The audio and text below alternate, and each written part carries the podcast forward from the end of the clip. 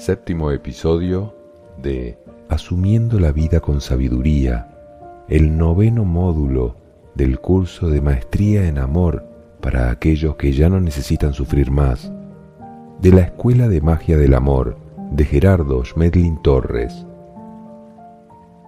Tema 7. Relaciones con seres de otras dimensiones. Dentro de las muchas realidades que necesitamos asumir y aprender a manejar, es importante conocer las relaciones, que de una manera consciente o inconsciente y de forma espontánea, eventual o permanente, podemos llegar a establecer con seres de otras dimensiones diferentes al plano físico o mundo material.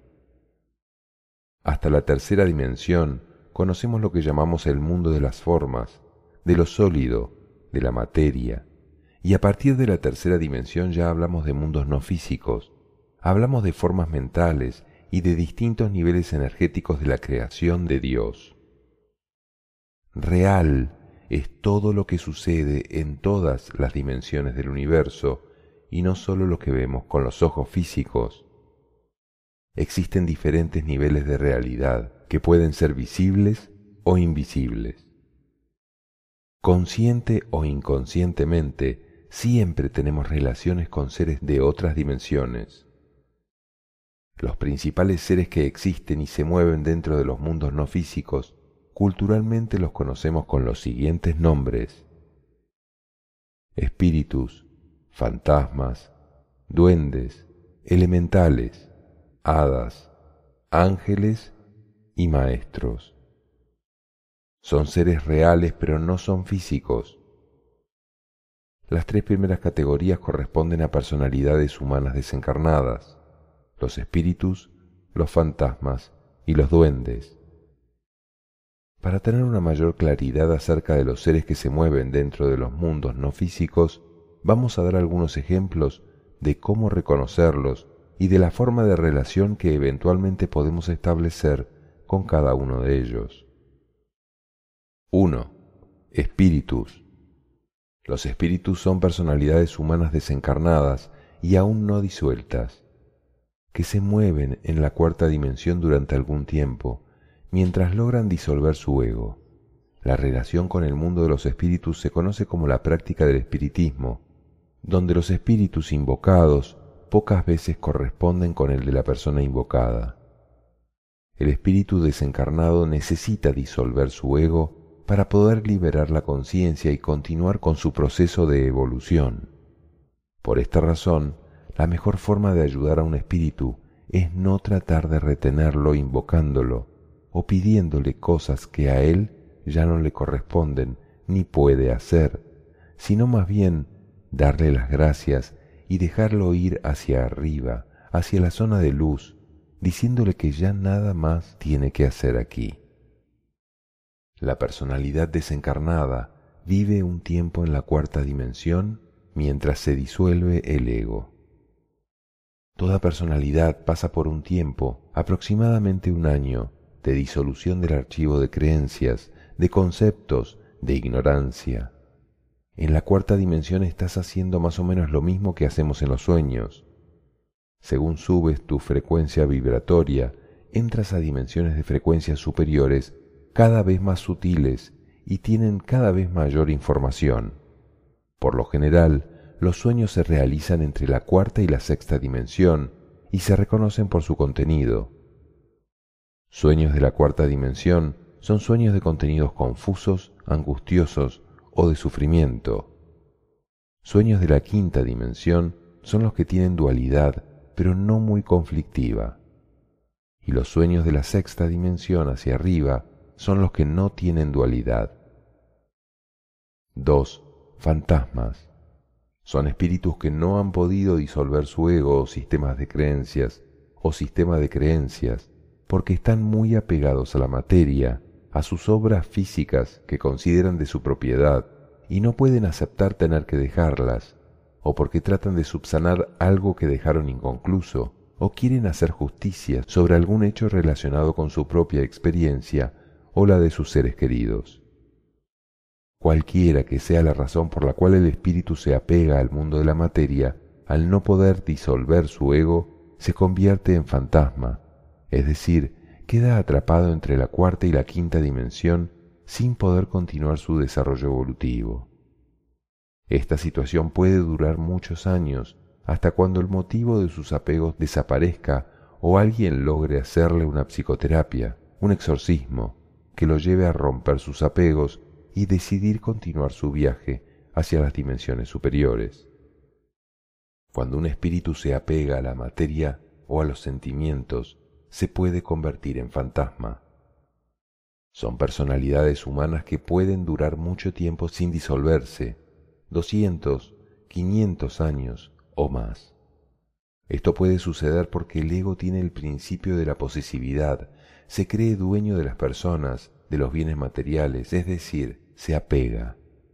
Es frecuente, por ejemplo, que en los castillos existan fantasmas, porque fueron construidos como monumentos al ego de un individuo.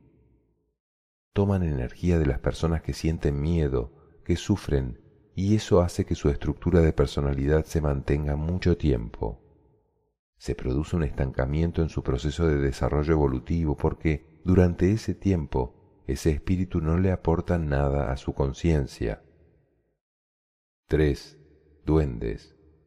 Esta palabra se origina en una contracción de la expresión duende de casa, es decir, dueño de casa.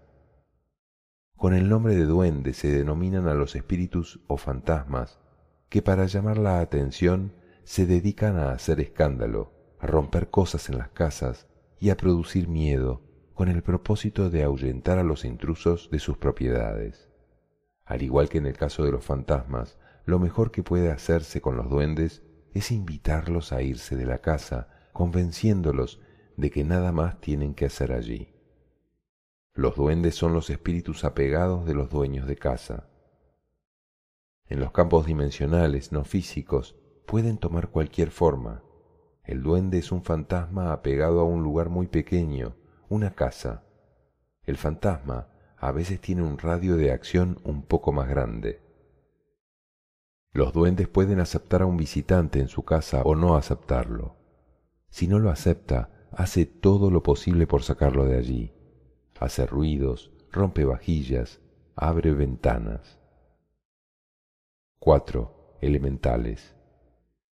Con el nombre de seres elementales se conocen los espíritus temporales de la naturaleza, los cuales tienen cuatro categorías llamadas los gnomos, los espíritus de la tierra, las ondinas, los espíritus de las aguas, los silfos, los espíritus del aire, y las salamandras, los espíritus del fuego. Esta es una división humana, los nombres no tienen mayor importancia, lo importante es la esencia. Estos cuatro elementos también tienen una forma mental, y eso hace que nosotros podamos entrar en comunicación con ellos y llegar a acuerdos. Los acuerdos se pueden hacer aunque no los veas. Una planta, los animales o las montañas, aparte del campo físico, tienen también una mente, una información organizada, no desorganizada, con creencias como la nuestra, y una esencia divina.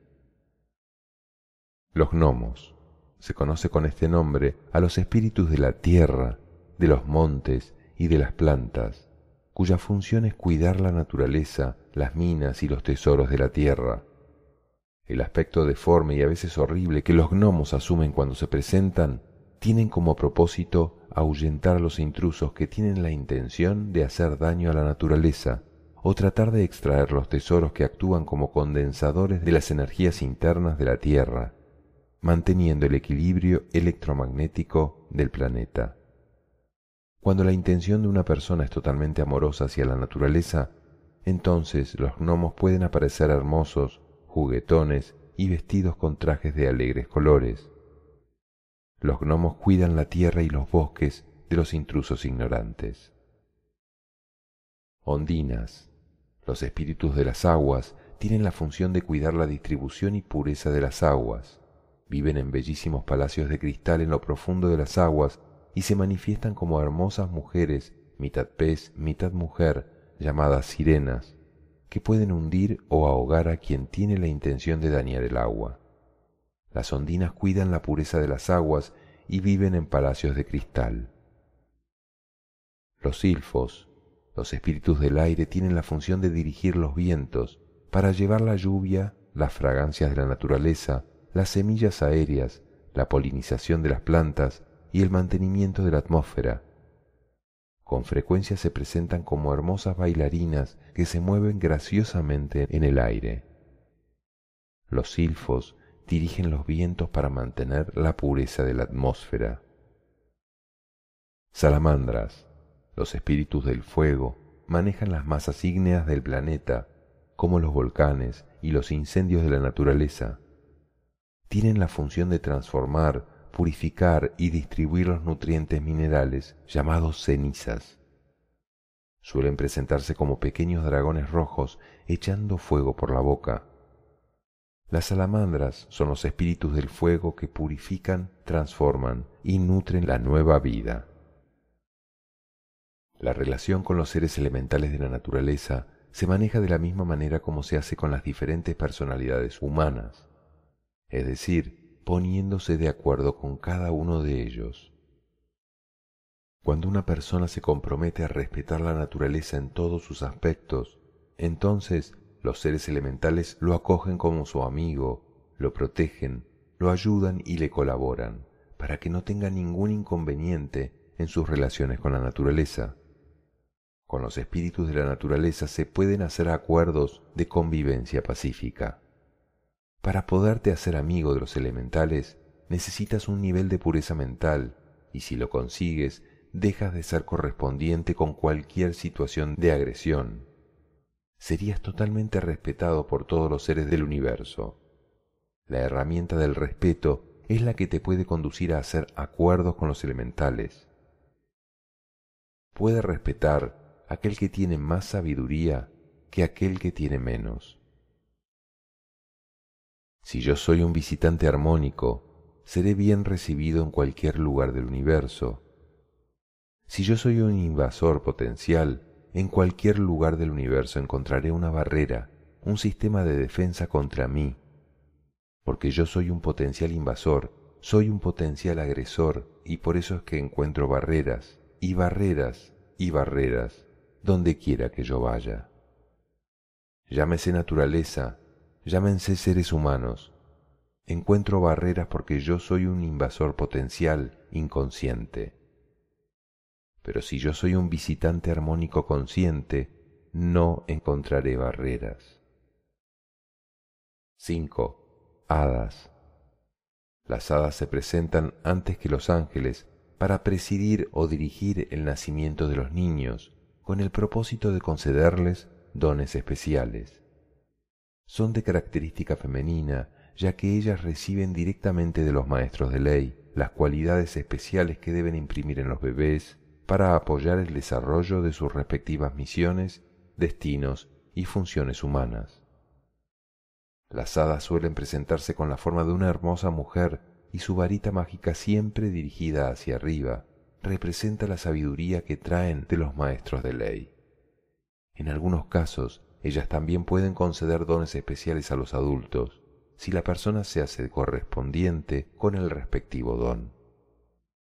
Los principales dones que conceden las hadas son armonía física, belleza espiritual, inteligencia, alegría, suavidad, amabilidad, delicadeza, carisma, lealtad, facilidad para el arte, la música, la danza, y para amar, comprender y aceptar todas las cosas. Las hadas también conceden las llamadas facultades paranormales, como telepatía, intuición, sanación, don de la profecía, lectura de pensamientos, comunicación con los elementales, etc. A las hadas se les puede decir que concedan dones especiales a las mentes que son como niños. Las hadas y los ángeles son seres inocentes en descenso. 6. Ángeles. Conocemos con el nombre de ángeles en descenso a los hijos inocentes de Dios, que no habiendo tenido aún contacto con la materia, poseen cuerpos dimensionales no físicos y cumplen funciones de control sobre los seres que ya están sumergidos dentro de la materia sufriendo procesos de evolución. A todos los seres humanos, después de su nacimiento, se les asignan tres ángeles. Posteriormente, de acuerdo con las funciones que le corresponde realizar a la persona, se le pueden asignar un mayor número de ángeles para que lo protejan y lo guíen en circunstancias difíciles. Los tres ángeles principales los podemos reconocer por las funciones que los maestros les han asignado con el propósito de proteger la experiencia y función de cada ser humano. El primer ángel lo llamamos el ángel de la guarda y nos protege a través de la ley de advertencia o buscando ayuda cuando hemos tenido algún accidente. Evita que nosotros vivamos experiencias innecesarias para nuestra evolución. Si consigo algo que no necesito, me va a traer más dificultades que satisfacciones. Renuncia a aquello que no es para ti. Dicen los maestros, ten cuidado con lo que pides, no sea que te lo concedan. El segundo ángel lo llamamos el ángel de la guía y nos muestra el camino hacia la experiencia del destino y el cumplimiento de la función personal, utilizando la ley de oportunidad para que logremos el éxito en la vida. Los ángeles de la guía se encargan de que nosotros encontremos el camino correcto tanto para nuestras funciones como para nuestro aprendizaje. Son situaciones que, sin que tú las estés buscando, llegan a ti. Alguien te hace una invitación, alguien te propone un negocio, alguien te insiste en algo en lo que de pronto tú no estás interesado pero te insiste y te insiste. Cuando tú ves más de dos o tres señales que van en el mismo sentido, ahí hay algo que tú necesitas. Lo que necesitas puede tener alguna de estas dos características para que no vayamos a hacernos ilusiones equivocadas. Puede ser algo muy satisfactorio o puede ser algo que tenga algún nivel de dificultad, inclusive algo que llamamos a veces problemas. Pero si te están guiando hacia eso, ese es un problema necesario para ti, para tu aprendizaje, o también puede ser una satisfacción necesaria para ti. En ambos casos es lo necesario cuando te dejas guiar.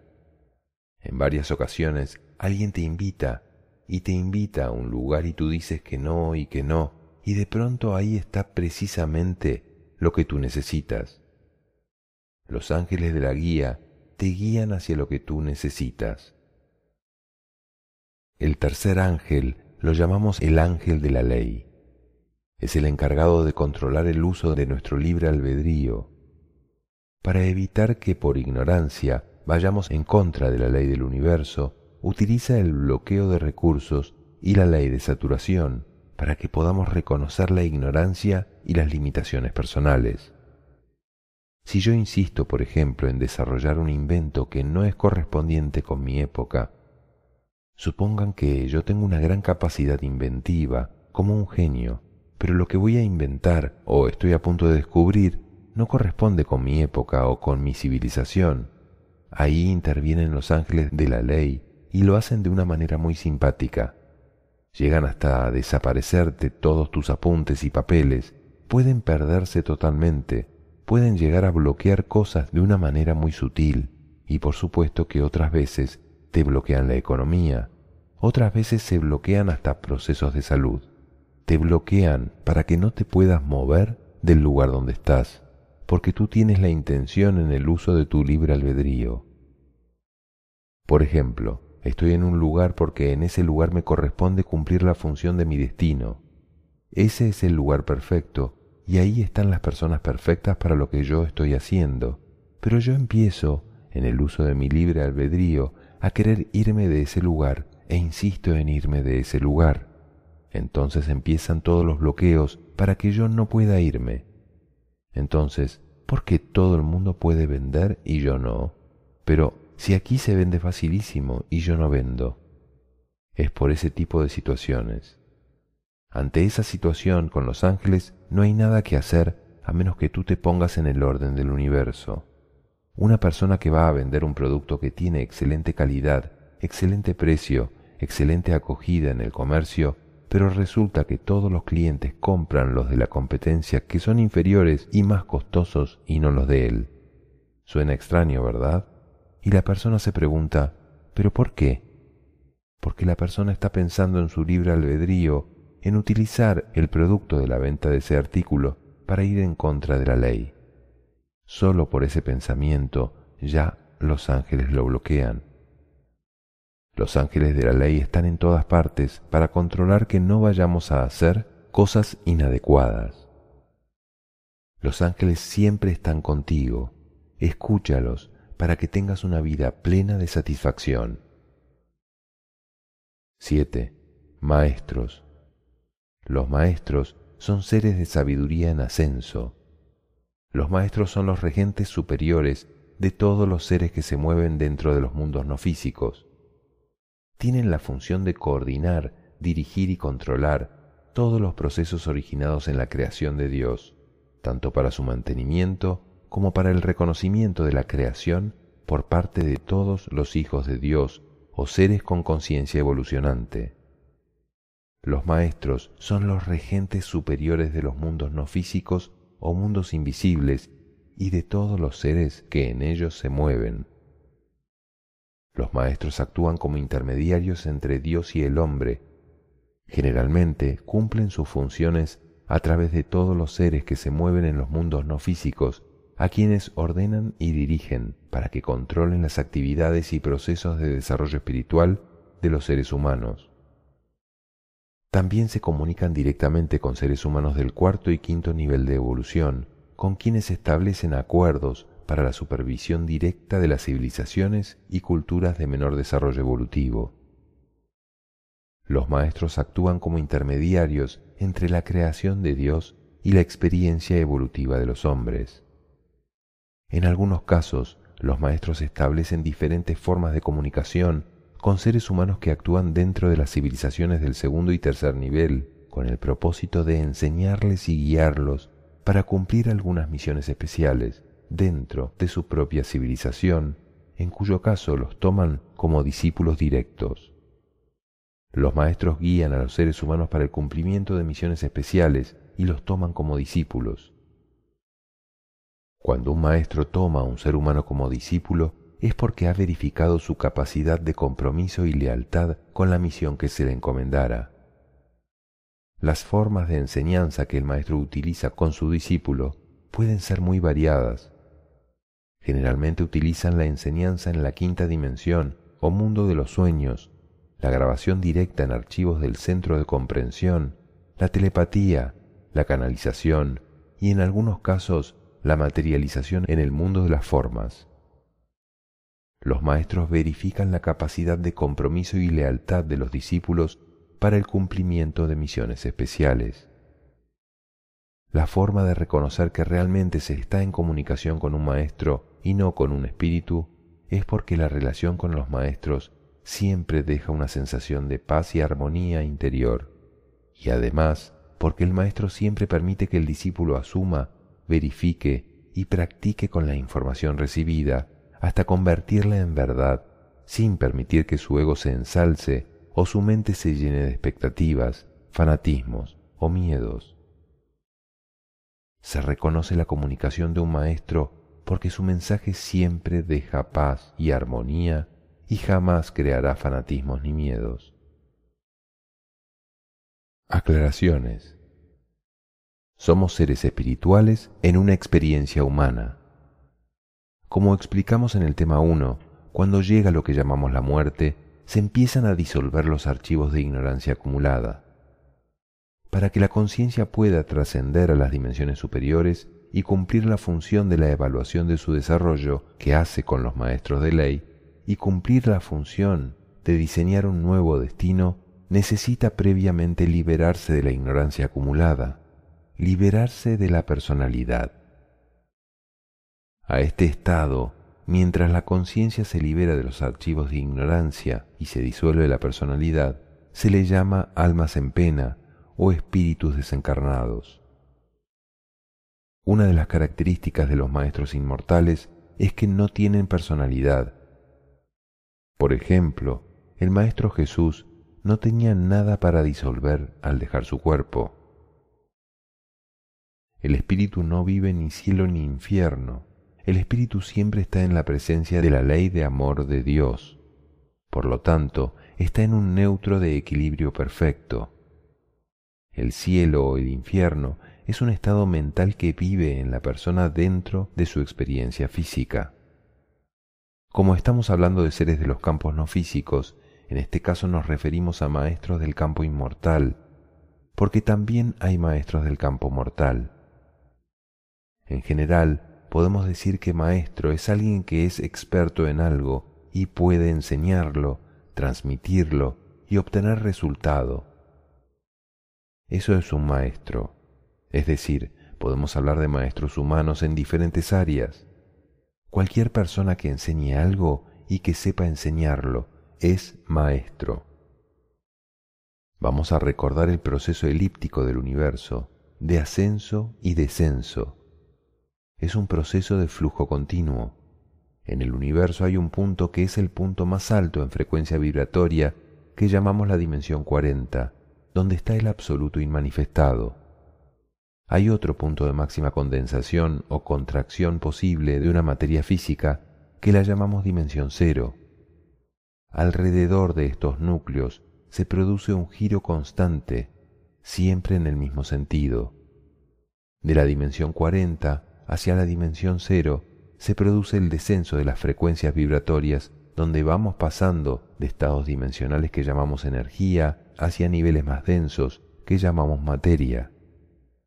Cuando la vibración llega a los puntos de la materia y se densifica, entonces se produce lo que la ciencia llama el Big Bang, la gran explosión que origina un universo, y en ese momento se origina la expansión y comenzamos a ir de la dimensión cero hasta la dimensión 40 nuevamente, y volvemos a pasar por los mismos niveles energéticos, pero en ascenso. Los seres en descenso, ángeles, seres inocentes, están adquiriendo condensación para poder vivir una experiencia. Y los seres en ascenso, maestros, seres de sabiduría, están adquiriendo sabiduría y desarrollo de conciencia. Descienden los hijos de Dios, no Dios mismo. En el ascenso llegaremos a fundirnos con el Padre, pero el Padre jamás desciende. Cuando tú te vuelvas Padre, no podrás volver a descender nunca más, porque adquieres la condición innata de tu propio Padre. El ciclo se inicia en el absoluto y termina en el absoluto. Es lo mismo que decir que los padres no van al colegio, van sus hijos, y cuando ya saben, de adultos, tampoco tendrán la necesidad de regresar al colegio. Es por eso que las chispas emanadas de Dios o sus espíritus divinos no retornan a dar otro giro una vez que se vuelven padres sino que hacen parte del Padre mismo. Las funciones de los inocentes son totalmente diferentes a las funciones de los que están en ascenso, es decir, los de sabiduría. Los de ascenso se llaman regentes y tienen misiones, mientras los que están en descenso simplemente son obedientes y cumplen funciones. Un ser inocente no puede saber que está dentro de la ley o que está fuera de la ley, porque es inocente. ¿Quién lo sabe? El regente complementario. El regente es el que ordena al inocente lo que él necesita hacer. Es como el legislador y el policía. El legislador conoce las leyes, pero las va a hacer cumplir el policía.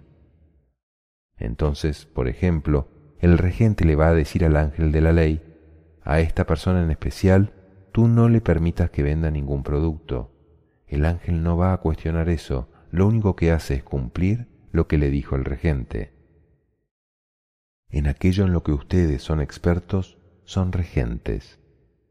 Tenemos una relación constante con los mundos no físicos, es decir, con aquellos que están en una mayor frecuencia de lo que llamamos la tercera dimensión o mundo de la materia. Nosotros consciente o inconscientemente mantenemos unas conexiones o relaciones con los seres de las otras dimensiones. La fantasía como tal no existe. Existen realidades diferentes, realidades de dimensiones diferentes, no físicas, pero no son fantasías, son totalmente reales. Por esta razón, cuando algunas personas hablan del mundo fantástico de los niños, yo prefiero llamarlo con un nombre más técnico, el mundo invisible de los niños, invisible para nosotros, pero no para ellos, porque estos son mundos reales, pero no son del plano físico. Si de verdad te interesan las personas que ya dejaron su cuerpo físico, lo mejor que puedes hacer es no pedirles nada e invitarlos a irse con dos frases muy sencillas. Tú ya no tienes nada que hacer aquí. Tu trabajo en este lugar ha terminado. Lo que falte por hacer está a cargo de otras personas ahora. Lo que tenías que hacer ya lo hiciste y tú hiciste lo mejor. Puedes irte tranquilo. Mira para arriba y no mires para atrás. Arriba hay alguien que te está esperando. Mientras no pueda mirar para arriba, se seguirá apegando a la materia. ¿Qué es lo que realmente puede hacer un espíritu? Puede dar información que existe en los bancos de memoria mental, tanto del espíritu mismo como de tu propia mente, tus archivos de memoria. Puede tomar energía de tu propio ego con el propósito de mantener su estructura mental sin disolverse tan rápidamente, y por eso pueden convertirse en fantasmas. Y a veces pueden semimaterializarse. Por eso algunas personas sienten que les tocó o ven una especie de sombra. A esta característica se las llamó ectoplasma y es una especie de materia sutil entre la materia física y el campo etérico. Un espíritu es una personalidad sin vestido y una persona es una personalidad vestida. Los maestros recomiendan que le digamos al espíritu, no mires para atrás, no mires para abajo, solo mira hacia arriba y busca los seres de luz, porque esos serán los que te ayuden a disolver esa personalidad. ¿Cómo se diferencia el mensaje de un espíritu del de un maestro? Los mensajes de los espíritus van directos al ego para estimular su ambición o para estimular su miedo, porque en ambos casos tú sueltas energía, mientras que los mensajes de los maestros son neutros, no van al ego, sino que van a la comprensión, que tú puedas comprender algo de las verdades del universo. Los maestros o las jerarquías del universo no tienen nada que ver con los espíritus. Los espíritus son única y exclusivamente nuestras personalidades en proceso de disolución, y mientras más deprisa se disuelvan, mejor. ¿Cómo puedes reconocer que no has obedecido a tus ángeles? No obedezco al ángel de la guarda si me encuentro con problemas bastante difíciles al no hacer caso de las advertencias. No es fácil reconocer si no tomé en cuenta al ángel de la guía, porque no voy a tener un punto de referencia para saberlo. Solamente que si yo estoy viendo muchas oportunidades, opciones que dejo pasar por miedo generalmente, entonces puedo darme cuenta de que no estoy aprovechando ciertas cosas que la vida me está mostrando. Y lo mismo pasa con el ángel de la ley. Reconozco que no lo obedezco cuando estoy acercándome al punto de saturación. Es decir, yo veo que una situación continúa y se extiende en el tiempo constantemente y repetitivamente. Ahí yo no estoy haciéndole caso al ángel de la ley. Esa es la forma de reconocer si estoy obedeciendo o no al ángel de la ley. ¿Cómo se comunican los maestros? Los maestros se manifiestan de acuerdo a mis creencias, la forma y el nombre pierden total importancia. Fíjense que las formas y los nombres y ciertas características muy determinantes tienen un componente de ego. Como los maestros ya no tienen ego, a ellos eso ya no les interesa para nada, que tú después vayas a decir, es que a mí el que me enseñó fue tal maestro. Eso al maestro no le interesa. No le interesa ni que le vayas a hacer ningún culto, ni que lo vayas a divinizar a él, ni que vayas a establecer una cantidad de retratos o de fotos o de dibujos de él. Eso al maestro no le interesa porque eso es parte de nuestro culto. Precisamente lo que estamos trabajando es para desculturalizarnos. Le hemos rendido culto demasiado tiempo y hemos armado unas estructuras que se llaman la cultura, que lo único que hacen es limitar nuestra posibilidad de comprensión. Por eso necesitamos poco a poco ir saliendo de esas formas de culto para ver la realidad que hay detrás de eso. Los maestros por eso no toman esas características. Entonces, ¿cómo se van a comunicar? Lo pueden hacer de cualquier manera. Cuando se trata de las dimensiones no físicas, por lo general los maestros no descienden más por debajo de la quinta dimensión, porque la cuarta dimensión ya es un mundo mental muy denso, lleno de miedos, de oscuridad, de traumas, de limitaciones. Los maestros saben que si un discípulo está en ese nivel de oscuridad, no le serviría al maestro como discípulo. Por eso, el maestro baja hasta la quinta. Si alguna persona puede subir hasta la quinta, entonces podrá ser un candidato a discípulo. El maestro no va a bajar más. En otras ocasiones se pueden comunicar telepáticamente. Te pueden dar información que llamamos canalización cuando tú centras tu pensamiento en los puntos de amor, limpias tu mente y empiezas a pensar con pureza, abres tus canales a la información y a través de esos canales los maestros pueden transmitirte información porque en ese momento tu mente está pura. En otros casos muy esporádicos ellos pueden materializarse, tomar un cuerpo físico no nacido, materializado, y desaparecer después. Practica la enseñanza. Los cultos no sirven. A los maestros no les interesa que les hagamos culto ni que adoremos sus imágenes. Esos son nuestros vicios humanos. ¿En qué casos establecen los maestros comunicación con los seres humanos?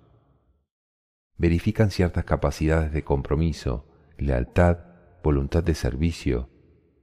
Pueden establecer comunicación con civilizaciones del sexto, del quinto o del cuarto nivel con el propósito de establecer acuerdos con ellos, acuerdos de vigilancia y control del desarrollo tecnológico de un planeta. Ellos vigilan, no interfieren, solo vigilan y si dentro de su vigilancia tratamos de salirnos de lo que está establecido por los regentes del universo, entonces a nivel tecnológico ellos también lo evitan.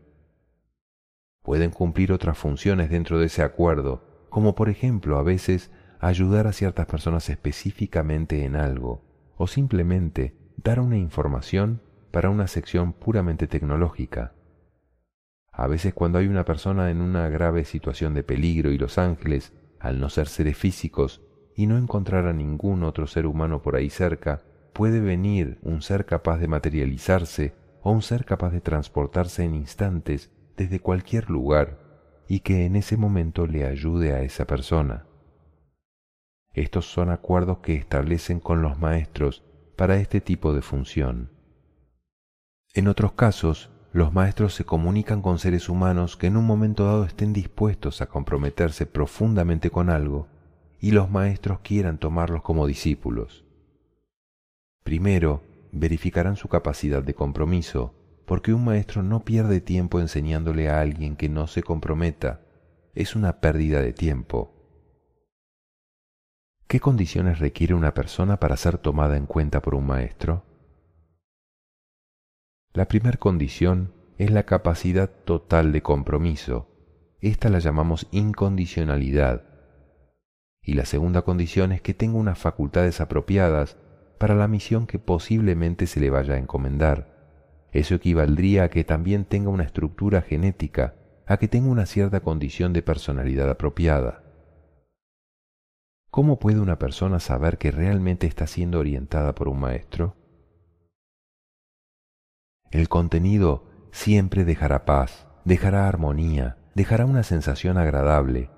Jamás sentirá ninguna presión, no sentirá que nadie lo obliga, ni que lo fuerza a ninguna cosa, sino que esto va fluyendo libremente porque él se ha comprometido. Por supuesto que para que el maestro se dedique a orientarle, es porque la persona ya tenía las condiciones, si no, el maestro no lo haría, no estaría ahí. Los maestros dicen, nosotros sabemos quién se compromete y quién no, y no perdemos el tiempo enseñándole a quien no se compromete. Me gustaría que tomaran en cuenta esto no solamente para la relación con los maestros, sino que esta es una de las herramientas de prosperidad en la vida. A menos que yo tenga compromiso, es muy difícil tener acceso a algo realmente valioso. Convivencia en amor. Cuando logras acuerdos de respeto con todos los seres de los mundos no físicos, tienes derecho a tener una experiencia física de total paz y armonía. Si tú mentalmente te comprometes a hacer acuerdos con todos los seres de los mundos no físicos, que son los regentes de los mundos físicos, tu vida va a tener una experiencia maravillosa. Si alguno de ustedes ha logrado ya hacer algunos acuerdos con seres elementales, como para que la naturaleza los acoja con mayor armonía y ustedes a ella, se darán cuenta de que también es posible hacerlo con los seres humanos, de cualquier categoría, de cualquier nivel, pero no lo harán directamente, porque tú no puedes hacer un acuerdo directamente con una persona que esté sumida en un nivel de ignorancia, porque él no tiene cómo entenderte. Lo puedes hacer con los regentes pedagógicos de estas personas, es decir, con los rectores del colegio. Eso es más o menos lo que pasa aquí. Ese compromiso de amor va a revertir hacia cada uno de nosotros en un resultado de paz y de armonía. No importa dónde vivas, vas a verificarlo. Estado depresivo. El estado depresivo es un apagón interno de luz y se recupera si la persona aprende a subir su energía otra vez. No tienen nada que ver con espiritismo, sino con el manejo que yo hago de la información. Si yo permito que entre un conflicto con mis conceptos o con mis traumas o con mis procesos internos de no aceptación, puede que yo pierda la energía vital. Un conflicto emocional o sentimental puede dejar a una persona en un apagón depresivo, pero eso no tiene nada que ver con espiritismo, eso es un aspecto puramente mental. Ejercicio de recopilación del tema 7. Es importante para ti asumir la búsqueda de tus propias respuestas. 1. ¿Qué te permitiría reconocer la presencia de los seres de otras dimensiones? 2. ¿Qué tipo de relaciones pueden establecerse con los espíritus? 3. ¿Por qué un espíritu puede convertirse en un fantasma? 4. ¿Qué tipo de acuerdos o compromisos puedes hacer con los elementales? 5. ¿Qué se necesita para que las hadas puedan conceder sus dones? 6. ¿Cómo puedes reconocer la presencia de tus ángeles? 7. ¿Qué se necesita para que un maestro se comunique directamente con un ser humano?